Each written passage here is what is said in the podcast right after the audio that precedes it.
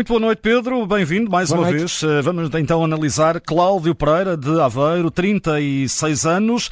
Uma primeira parte que uh, praticamente não, não, falaste, não falaste ainda bem do árbitro, apenas um amarelo para La Razabal aos 41 minutos. Sim, aos 41 minutos tivemos esse cartão amarelo, uma falta sobre o Otamendi, é na zona do corredor esquerdo, conforme atacava o Benfica. O Larrazal, digamos que faz um take, chega relativamente tarde e acaba por pontapear e rasteirar de forma muito negligente o jogador do Benfica e o cartão amarelo foi bem mostrado. Depois, minuto 44, o lance do gol do, eh, do Benfica, o gol do João Mário, é ou não precedido de falta uh, de António Silva? Portanto, este é um lance que tem que ser decomposto para as pessoas perceberem uh, todo. Primeiro, o Felipe é que puxou com o seu braço direito o braço esquerdo do António Silva. Portanto, a falta é do jogador do Casa Pia. Em resposta, e, e portanto isto é ato contínuo, por isso é que o António Silva se vira para ele e praticamente, sem a bola estar lá, empurra uh, o jogador Felipe. Mas a primeira falta é do jogador do Casa Pia. Entretanto, enquanto isto acontece, isto é tudo num segundo, a bola que é cabeceada cruza a linha do meio campo e vai para a zona na direção da área do Benfica. E isto é muito importante porque a seguir quem agarra na bola é o Otamendi e a partir daí o Otamendi coloca a bola para a frente e pronto, e desenrola-se a jogada na direção da baliza do Casa Pia, que dá o gol do João Mário. Isto para dizer o seguinte, quando o vídeo-árbitro tem um golo, tem que analisar se alguma irregularidade uh, aconteceu na fase, chamada fase de ataque dessa equipa, neste caso do Benfica. E a fase de ataque inicia-se quando essa equipa vai na direção da baliza adversária. Quer dizer que tudo que seja bolas e movimentos no sentido contrário, isto é, o gol está a ser analisado do Benfica, tudo que seja bolas que cruzem o meio campo e que vão para o meio campo do Benfica, não fazem parte dessa fase de ataque. É só no momento em que a equipa que marca o gol, neste caso o Benfica, inicia essa fase de ataque e vai na direção da baliza do Casa Pista. É protocolo. O que é que isto significa? Que o VAR só pode iniciar a legalidade do gol, ou alguma ilegalidade, a partir do momento em que o Otamendi tem a bola e inicia o movimento e a bola no sentido do ataque da baliza do Casa Pia. Quer dizer que tudo o que acontece antes do Otamendi não pode ser analisado. E, portanto, mesmo que estivéssemos a agarrar a possível falta do António Silva como sendo a única infração, o VAR não podia intervir. Isto para perceberem porque é que o VAR não pode intervir. O que não anularia, obviamente, uma infração um, que o árbitro deveria ter marcado. Contudo, o árbitro, uh, que até podíamos estar a dizer, não, realmente o VAR não pode intervir, mas há uma infração, porque o António Silva empurrou o Felipe, de referir que o António Felipe é empurrado, mas primeiro ele faz falta. E dentro desta perspectiva, porque quem faz a falta é o Felipe, uh, vamos dizer, obviamente, que uh, o golo acaba por ser legal, porque o Felipe é que faz primeira falta e a resposta depois é do António Silva, que também o empurra, mas é, é a posterior. Resumindo e concluindo, eu dou como válido o golo, com esta explicação que acho que é importante para as pessoas perceberem, porque é que o VAR nunca poderia intervir, uh, ou melhor, só pode intervir a partir do momento que o Otamendi tocou na bola e iniciou esse momento de ataque, faz ataque. E isto é protocolo, obviamente. Completamente esclarecido. Uh, e depois, uh, há aqui uh, um penalti, já na segunda parte, minuto 52, Sim. penalti sobre já já a falta é do Florentino. Sim, é pacífico. O pacífico no sentido da análise. O Florentino estica a sua perna esquerda e acaba por tocar e rasteirar o já já no interior da área. Relembrar que, como é na tentativa de jogar a bola, utilizando as pernas, neste caso, é penalti sem qualquer mostragem de cartão amarelo, por causa da chamada lei da dupla penalização, em que as situações de cartão de golo, que não era o caso, passam de vermelho para amarelo, e as situações de tentativa de jogar a bola uh, com penalti deixam de ter cartão, exatamente para baixar, digamos, um patamar em termos disciplinares. Portanto, penalti bem assinalado e também bem disciplinarmente, ou não ter mostrado cartão amarelo, por causa disto que acabei de explicar. Entretanto, ainda dentro do penalti, o penalti é defendido pelo Turbine e é um penalti uh, é bem defendido, mas é, é no sentido é da, legalidade. Da legalidade, exatamente. É só para relembrarmos que sempre que uh, um guarda-redes, neste caso, defende o penalti, o VAR tem que verificar se alguma infração foi cometida pelo guarda-redes.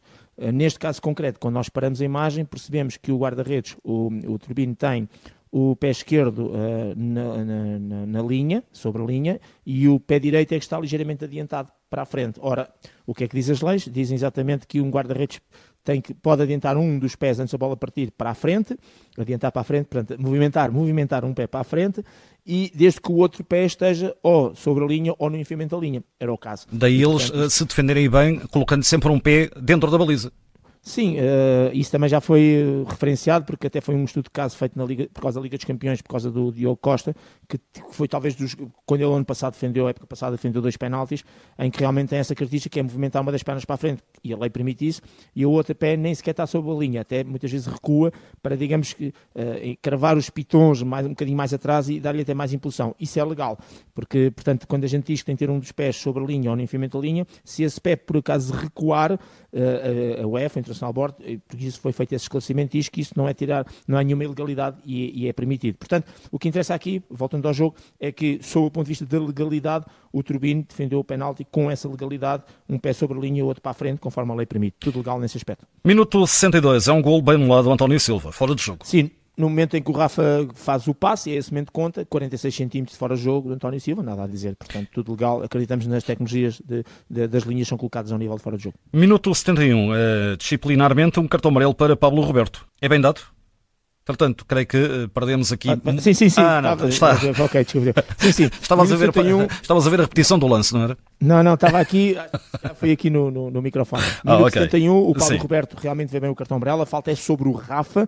É uma entrada uh, que ele chega tarde e ao mesmo tempo enquadra-se não só entra, é, chega tarde e faz a falta, como se enquadra naquilo que é a falta tática, em que o objetivo é só destruir a jogada para parar ali, neste caso, aquilo que seria mais uma daqueles momentos de velocidade e de rapidez do, do do próprio Rafa, por isso cartão amarelo bem mostrado.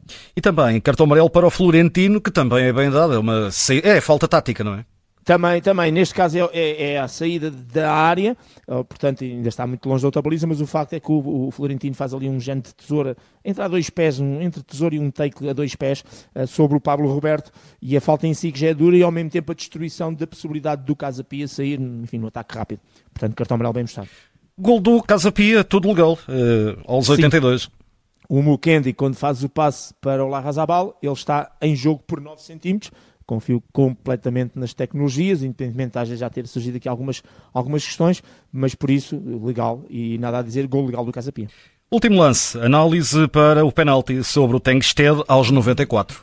É um, é um, lance que pode suscitar dúvidas e acredito que até possa ter interpretações diferentes. A minha é que uh, o, aquilo que é real é que realmente o Zolotic coloca as duas mãos nas costas do Tengsted a bola quando é cruzada para a área, de alguma maneira o Tankstead está a recuar. E o que acontece muitas vezes quando os jogadores estão todos emparelhados e nas marcações é que se tu tens alguém à tua frente que recua e que vem contra ti, a tua resposta, a reação é colocar as duas mãos à frente para proteção.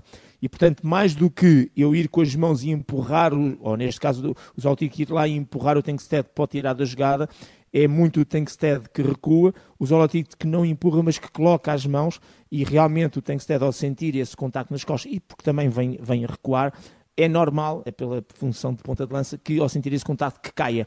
E, portanto, eu acho que uh, não há aqui a chamada causa e efeito. Eu não acho que a queda seja porque ter sido empurrado, mas sim por ele ter recuado e ter ido contra as mãos que o jogador colocou para se proteger. Portanto, acho que é muito mais isso. E por isso eu dou com boa decisão de não penalti. E este é um lance típico, e eh, de, por não ser claro e óbvio e ser muita interpretação, que de acordo com o protocolo, uh, o VAR dificilmente se iria intrometer, porque sabemos que nestas zonas cinzentas, nestes lances que não são claros e óbvios e que, é, é que são de interpretação, o VAR nunca pode chamar, de acordo com o protocolo, o, o protocolo do árbitro. Portanto, o VAR chama quando vê que há um erro claro e óbvio e que, portanto, não obstante o árbitro depois ter que lá ir para interpretar, mas na prática na realidade, para o VAR tinha que ser um penalti claro. E eu acho que ele, no meu ponto de vista, ele, João Pinheiro, uh, interpretou da maneira que eu interpretei, que é realmente as mãos é factual, estão nas costas, mas não o empurrou, é mais em sentido de proteção. E por isso eu considero uma boa decisão. Nota, nota final. Eh, não parece que haja aqui grande, grandes erros. Dá-me ideia que não vai haver nota negativa. Não, vou dar, eh, vou, estava aqui na dúvida entre o 6 e o 7, vou dar nota 6, uh, 3 amarelos, 28 faltas, é lógico que nós focamos mais naquilo que são os cartões mostrados e muito menos naqueles que eventualmente aqui ao claro podem, possam ter mostrados, e aqui uh, nos lances principais ele esteve bem, obviamente que há esta dúvida, como falámos agora no lance do minuto 94, e acho que sobretudo no, no, no lance mais relevante e importante que é a questão do gol do Benfica, um, ehm, porque aliás até gerou uh, protestos por parte, dos, ainda por cima a acabar, foi a acabar a primeira parte dos jogadores do Casa Pia, o próprio treinador do Casa Pia uh, o Luís Martins acabou de falar uh, que falou com, com, o árbitro no intervalo de forma educada e, portanto, tudo muito tranquilo. Também a postura do treinador de Casa Pia é sempre esta, uh, muita positividade e, sobretudo, muita educação. E que terá ouvido com certeza as explicações, mas sendo esse o lance mais relevante e importante e com as explicações que eu também dei da questão do protocolo, da videoarbitragem e porque eu também considero que o gol é legal, eu acho que, portanto, tudo bem, se somarmos a isso o penalti, que é sempre um momento importante e que foi bem decidido pelo árbitro, acaba por ser uma nota positiva, mas só vou dar 6 porque criou um bocadinho mais daquilo que é muitas vezes a maneira de gestão do jogo, naquilo que nós aqui não falamos, muitas vezes tem a ver com pequenos contatos, pequenas faltas, maior fluidez do jogo, que, que, penso que aí poderia ter sido feito melhor. De qualquer maneira, nota positiva, nota 6. Nota 6 dada pelo Pedro Henriques, a arbitragem de Cláudio Pereira, uma nota positiva para o árbitro então de Aveiro. Neste Benfica Casa Pia, uh, sem falta, fica também disponível, como sabe, no podcast da Rádio Observador. Pedro, bom resto de noite. Obrigado, até amanhã. Até amanhã. Até amanhã, obrigado.